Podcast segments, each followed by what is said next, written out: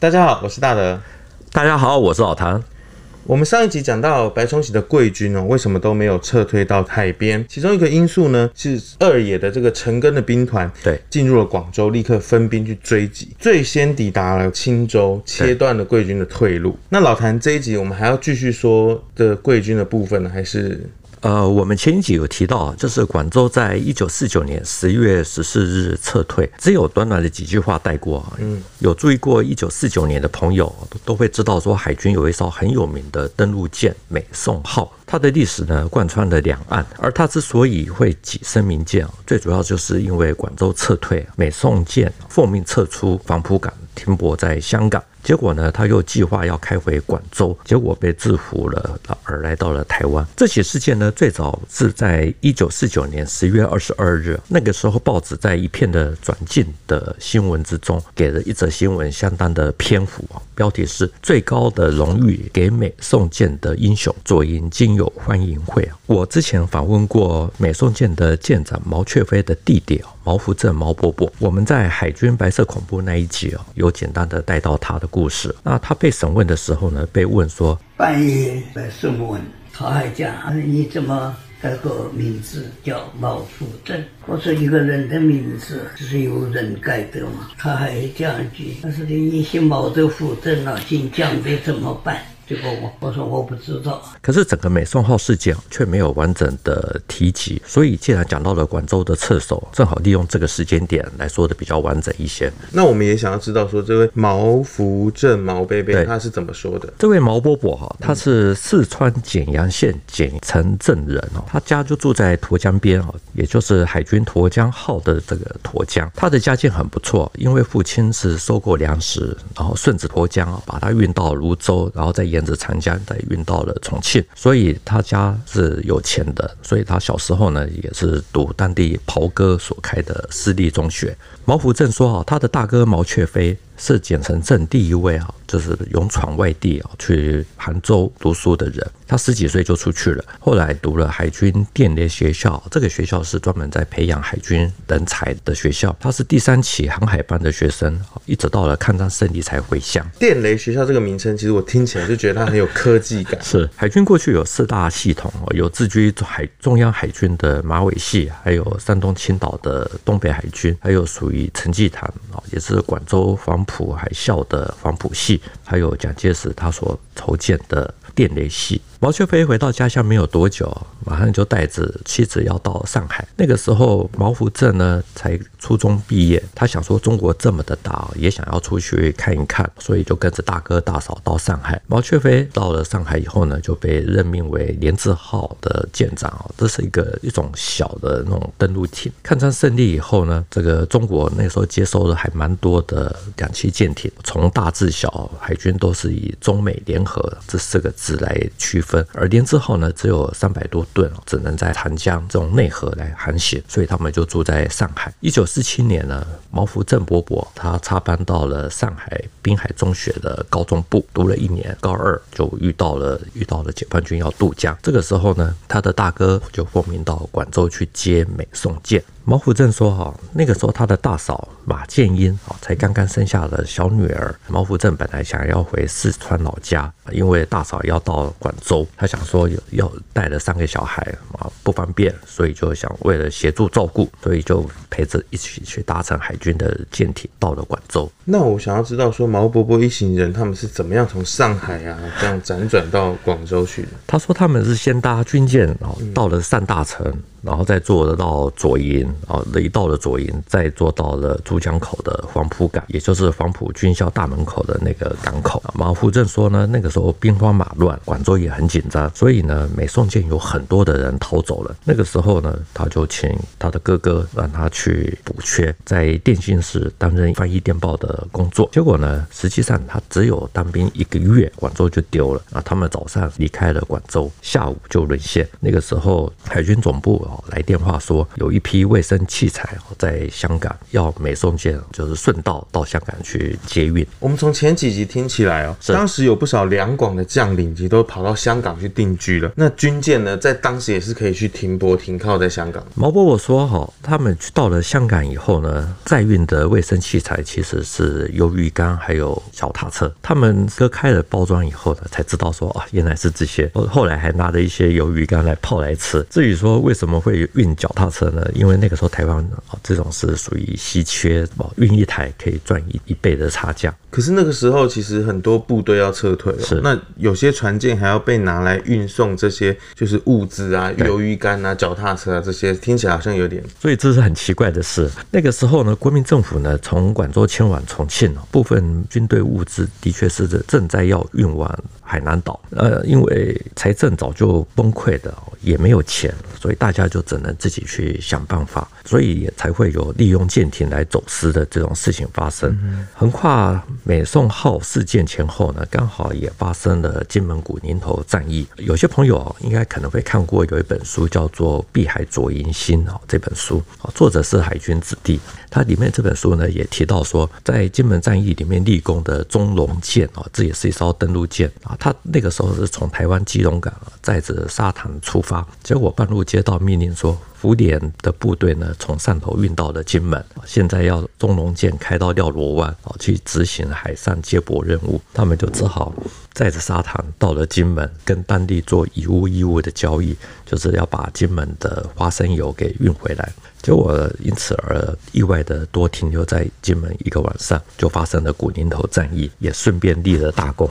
对，也就是说呢，发生这些情况，就是刚刚老谭可能有提到说，就是交易啊，或者是说运送物资这些情况，其实都是为了生存，在当时就是为了要活下去。对，毛伯伯他还讲哦，他们在上海的时候，金圆券崩溃啊，非常的可怕他还帮大哥去数钞票。在重庆号发事件发生之前呢，曾经有重庆号的官兵来他家里借米。有有一次到我们家里，还给给他一袋米呀。他说我重庆号，我我家里都没有米吃。我说我们这里有大概三代，我说一代一代，不是我说，我大嫂讲，说你你带着去嘛。所以重庆号在当时是一艘传奇的军舰，我们之前老谭也有说过，官兵没有东西吃，还跑来借米，其实这想起来有点匪夷所思哦。那这样子要。怎么样去打仗？难怪之后会发生这个重庆号的事件。是重庆号事件呢，发生的原因有非常多。除了桂永清当海军总司令对闽系有意见之外呢，金圆券的崩溃哦，也是很重要的因素。我们之前在讲重庆号事件的时候，提过台湾最后一位接舰归国的展家彪展伯伯，他自己也有深刻的印象。改革要靠金圆券，那个时候规定哦，金圆券啊，所以我们在重庆号上面啊。中央银行怎么样？就就派人上来，带了金圆券换我们的英镑。重庆号上人啊，那个青岛轰葫芦岛很伤心，中国人自己打中国人。再开到上海以后，金圆券不值钱了，金圆券就完蛋了。所以一下子重庆号上人心情很坏，所以他们有起义小组。所以展伯伯他提到哈，为什么实际上只有二十七人发动？的这个重庆号事件呢，福建籍的舰长邓兆祥在不反抗的情况之下，也会加入了基层水兵的行动，那把整艘的军舰就这样子全部都带走。所以是个展杯杯的说法，他就刚好呼应了毛福镇毛伯伯的说法。那我们就再讲回来，这个毛伯伯他是怎么说这个美送舰这个事件？毛伯伯说哈，他们的美送舰呢，停泊在香港的深水埗，那个地方没有码头可以停靠，所以只能锚泊上岸呢。要靠小船来接驳，那他猜呢，是因为总部有人要用美送舰来进行走私。这段期间呢，他的大哥呢，就带着五星旗上的美松号，晚上睡觉的时候被部分的官兵给控制，之后他们就被押解回左营，一共有二十七人被押解下船，在一片的咒骂声呢走了过去。美送舰从广州离开到香港，是舰长呢毛雀飞却在香港在两面五星旗上美送舰。那时候广州其实刚才撤守，我们上一集有讲到这个二爷陈赓的第四兵团了，追歼战也那时候还没开始。美宋舰它是发生什么事情？为什么带着五星旗是想要开回去广州？是根据毛福镇的说法，在香港的某一天呢，他的大哥毛雀飞遇到了电力学校他以前的学弟啊，叫做杨昌火。杨昌火呢就怂恿说，要他的大哥把美宋舰把它开回广州，交给解放军，又给了五星旗。那他的大哥为什么会把他带回来呢？原因是因为前面有提到，就是美宋舰有很多的人想要回去哦，本来就已经有一群人逃跑，那留下来的又有人想回去，因为他们没有去过台湾，所以他的大哥决定说，把舰上所有的人集合起来开会，询问说有没有人想走，要走的我给你入会，如果你要留下来，那就留下来。啊，如果说那天确定。船都大家都不来台湾，就把五星旗给挂起来。所以很多人想回家，就会像是我们第一百一十七集贵军或白崇禧的部队一样，一路走一路散，甚至到了这个边界的地方，还有人回头的。是，总之呢，到了晚上哈，毛雀飞他就秘密召开了会议啊，找了轮机长谢恒，这位是青岛海校的，还有枪炮官啊、反党班长啊、尉官啊等等。啊，可是呢，毛雀飞他忽略了就是海军的。电谍派还有青岛海啸之间的的一些微妙的关系。毛雀飞他是出身电的，却找了这些青岛系的干部呢来讨论。结果到了深夜的时候呢，青岛海啸的官兵就冲进了舰长室，只有看到这个毛雀飞的妻子马建英，没有见到毛雀飞，所以就冲进了官仓，把毛雀飞给逮捕。毛福镇伯伯说，那天是二十日的凌晨，他在船舱内呢，就是睡得很熟，有一位。叫做申公庆的机炮中士带着一批人把他给叫起来，说你们在搞叛变。这些人呢就把他给押出去，而且他们每一个人都一把枪，把看不顺眼的也都全部都抓起来。那之后呢，他们就全部都被押解到了前面的毛练舱，包括半夜弄起来，关到这个前前面船头前面那个毛练舱里面，没有灯。没有什么东西都没有，就这样的来到了左营。只因为有人想要回家，所以他们准备要开会来表决。是，那还有没有其他的动机？我们之前做过一集哈，就是在讲海军官校从厦门港撤退到左营的那一段啊，就是白海军的白色恐怖历史啊，里面有提到，就是说张伯伯说是大好人的陈正夫少将，他有一本回忆录，他里面提到说毛雀飞是他的同学啊，彼此大家交往非常的密切，可是思想左倾啊。广州失守之后呢，准备要把停泊在香港的美送舰带回广州，结果被舰上拒绝。投共的官兵制服啊，毛雀飞呢与随行的家属后来都被押解来台湾。海关生塞满麻布袋，集体海报那一集哦，是让我们印象深刻。也就是说，毛雀飞的同学陈正夫，他冒着危险，后来还出面替他同学的遗孀跟子女作保，争取呢送回大陆。是，可是呢，他也认为毛雀飞他其实思想酌情，所以呢，暗示了不是事出无因。那毛雀飞计划投共失败了，到了台湾之后，他又发生什么事情？报纸那个时候登了很大的新闻啊，说有两千人到码头去迎接这些平变的英雄，而且说是堪称戡乱战史中极光辉的一页。那我们综合哦这些报纸前前后后的新闻啊。可以发现哈，就是对于毛雀飞被制服的这一段说法会有一点不同。官方的说法是，轮机长谢衡呢，十一月十六日啊，见到了毛雀飞与枪炮官梁伟芳、尉官彭竹修等人啊，就一起秘密开会，使他觉得有问题，因此趁着他们在舰长室开会的时候冲了进去，一网打尽，包括舰长之内呢，后来总共有二十七人。这些报道还讲哦，机炮中士申庆功呢，凭着他强健的体魄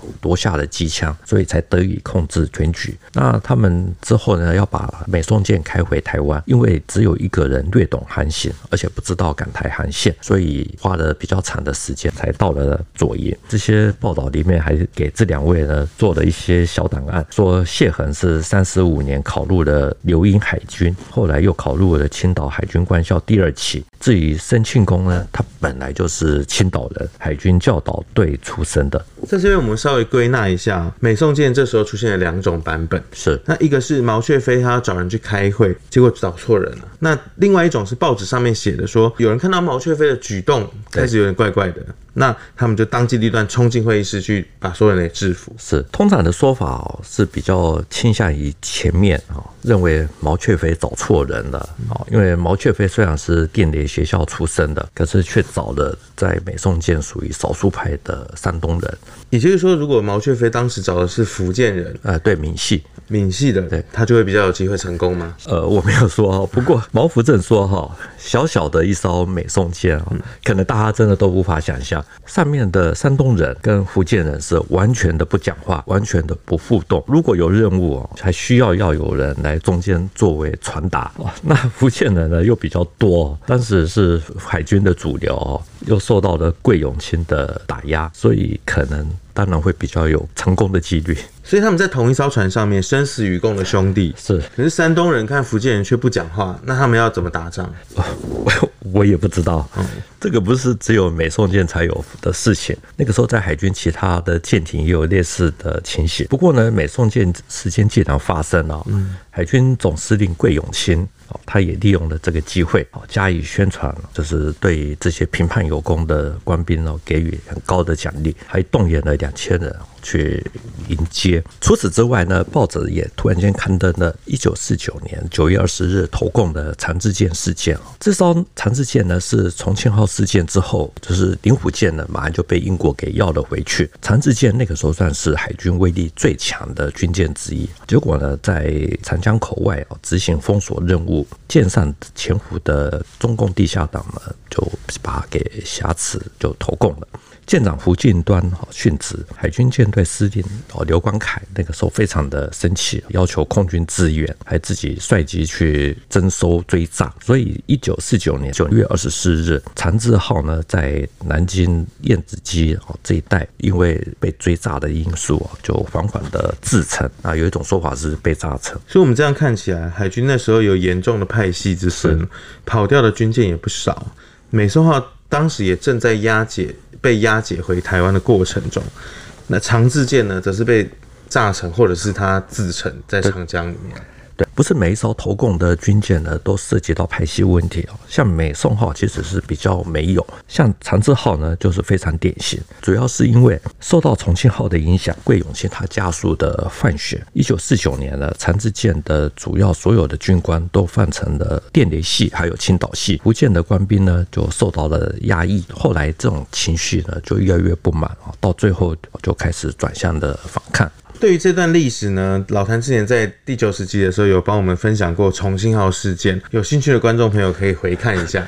不过对于这段历史，我比较个人有兴趣的是，当时在撤退，理论上都应该要去抢运物资或人员，怎么会有空船停留泊在黄埔岛，没有去执行这些任务，最后又开到香港去载货？而就我所知呢，呃，那个时候停泊在黄埔岛的还有其他的军舰，也是一样，就是空船开出，所以这也难怪哦，那个时候比如说在招。美宋舰发生之前没有多久，比如说像厦门的撤退，难怪那个时候会有那么多的人在沙滩上面没办法运送出来。我们前面提到了广州撤守，一九四九年的十月二十日发生的美宋舰事件，那时候呢，军方也还形容成说，堪称战乱史中最光辉的一页。回到了台湾呢，美宋舰还有这个数千人的迎接之下，后面到底又发生什么事情？那毛福正北北呢，被列为首谋之一哦，他那个时候是。怎么死里逃生？后来还可以接受老谭的专访。呃，毛福正伯伯说哈，他们是一到左营，先被送往凤山招待所。嗯，刚开始的时候呢还好，过了一个月，开始就是双手被环绑，手背都是黑的。这个手从这个这个地方开始，两只手整个都都发黑的，再下去的话就完了。而且他。问我，你大哥要叛变，你知不知道？我说我不知道。这里你一个城，你怎么不知道？我这现在我知道。毛伯伯解释说，总之呢，毛福正的大哥毛雀飞呢，后来在左营讨支援，很快的就被枪决了，埋葬的地点还找不到。至于他的大嫂呢，还有小孩，后来就由陈正夫还有另外一位朋友作保，就被保释出来。后来陈正夫呢，又想办法让他们赶上了开往大陈岛的军舰，后来再透过渔船再送到了杭州，回到了家乡。对于这段历史呢，毛福福正伯伯哦，他还讲他的大嫂还好，就是从台湾开到战大城的这一段呢，没有被丢到海里啊。可是回去呢，其实也过得很惨，最后还自杀了。这一段啊，我们在说海军白色恐怖的那一集啊，其实也有提到一点啊。所以有兴趣的朋友，真的是可以的话，有时间可以看一下。至于呢，一开始被定调是首谋九人之一的毛虎郑伯伯，他说这个名字呢是害了他，因为他原本的名字是叫毛富正，富裕的富。政治的政，从军的时候呢，书记官在登记资料建议说：“哎，你叫毛福正啊，干脆改名叫毛福正。”那个时候改名其实很正常，都是很多人真的入了军队哦就改名啊，所以他想说：“哎，这也可以。”没想到后来就被认定说是有叛乱的意图，变成是扶正毛泽东了。所以这个书记官，我觉得他可能应该也是背景有点问题。这改名真的是毛伯伯的非战之罪啊！那之后呢？毛福正伯伯在一九五一年的五月十七日啊，被送到绿岛，在第三中队啊，算是第一批被押解到绿岛新生训导处的政治犯。一九五四年十月十八日，毛福正他的刑期满了，需要找两个保人才能够释放，因为他的大哥已经被枪决了，大嫂也被遣返回大陆，所以他只能硬着头皮啊。去把保单寄给两位他大哥以前念电力学校航海班的同学，所以应该也是毛贝贝担心会连累到其他人哦，是才会硬着头皮要找保人。毕竟在那个风声鹤唳的时代，没有人想要跟他们有任何的关系。毛福正说：“哈，他怕归怕，因为没有认识其他人，就只好如此了。那一位是台南安平巡防处处长陈少平，另外一位呢是当过咸宁军军舰哦舰长的陈正夫哦。他们那个时候呢都有军职。”所以毛福正说，他真的非常感谢这两位愿意替他作保，让他可以回到社会。不久之后呢，他就接到了兵役召集令哦，就下的部队，被分发到金门，刚好又遇上了一九五八年的八二三，他那个时候是负责无线电还有电话线修复。我们知道那个在炮战的时候，死伤最大的其实就是通信兵。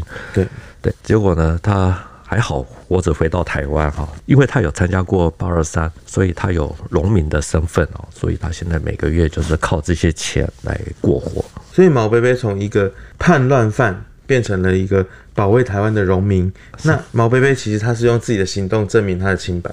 后来呢，他因为有案底啊，其实退役以后找工作不是很顺利啊。他本来是到旗津海军造船厂工作，可是后来有公文来说啊，这个人不能用，背景不好，所以他最后只好辞职。一年后呢，好不容易找到了基隆台湾造船厂，这也是他以前在海军的同事在当船长，也说不能用他。最后呢，就介绍到了基隆港务局。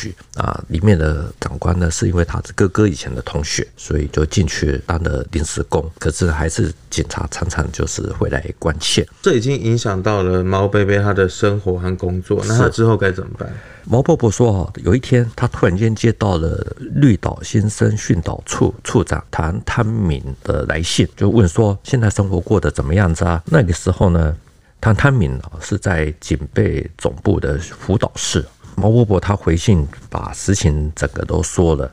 那过了两个月呢，突然之间本来是临时工就变成了临场工，等于说基本上是正式的员工了。他说他非常的感谢谭汤敏，所以很多人呢，我们知道后来有很多人提到当时的警总哦，说那个时候他们要怎么样就怎么样子。那我们只能讲说，人在宫门好休息啊。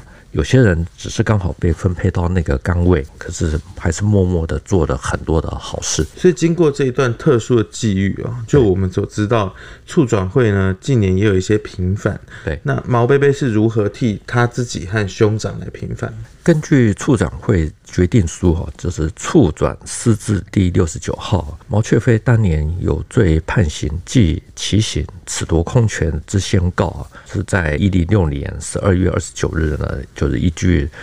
促进转型正义条例实行之日啊，视为撤销。那简单的讲，就是处长会认为说，当年判定毛雀飞死刑的理由记载啊，是因为毛雀飞身为舰长啊，竟于戡乱紧要关头作此丧心病狂之举，若非严惩，不足以严肃军纪而正士气，所以要量刑从重。可是呢，处长会认为啊，如果要构成惩治叛乱条例规范的交付船舰罪啊，行为人主观上。必须要对交付船舰行为哦有所认识啊。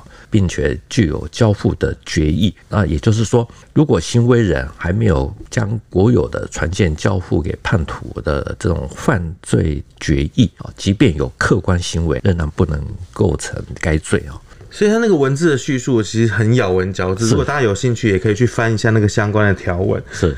就是我们会听起来蛮迷糊的。那毛福正北北他自己一定也有对这段有有一些表示。那他怎么说？我有问过毛伯伯哈，他是认为他的大哥并没有叛乱的意图。那促转会如果既然也这么的认定，我那我们就是政府说什么我们就接受什么。不过呢，我还是很认同说毛福正伯伯的看法啊，就是他也认为在追究。其实也没有用处，也不应该把这些恨意无限的扩大。对他而言，其实晚年。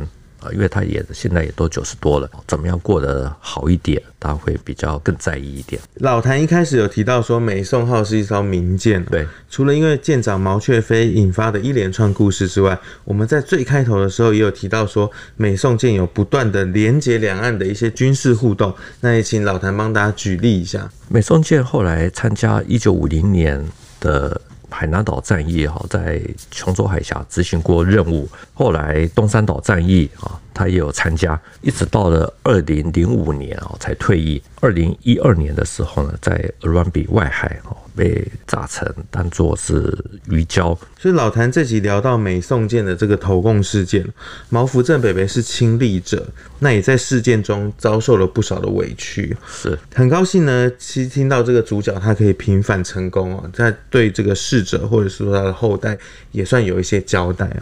那我们这集呢，就稍微做到这边。谈兵读武，新闻与历史的汇流处，军事是故事的主战场，只取一瓢饮，结合军事历史跟人文的节目。喜欢的话，请订阅我们的频道。如果有建议的话，欢迎大家在底下留言。谢谢大家，我们下次见，拜拜，谢谢大家。拜拜。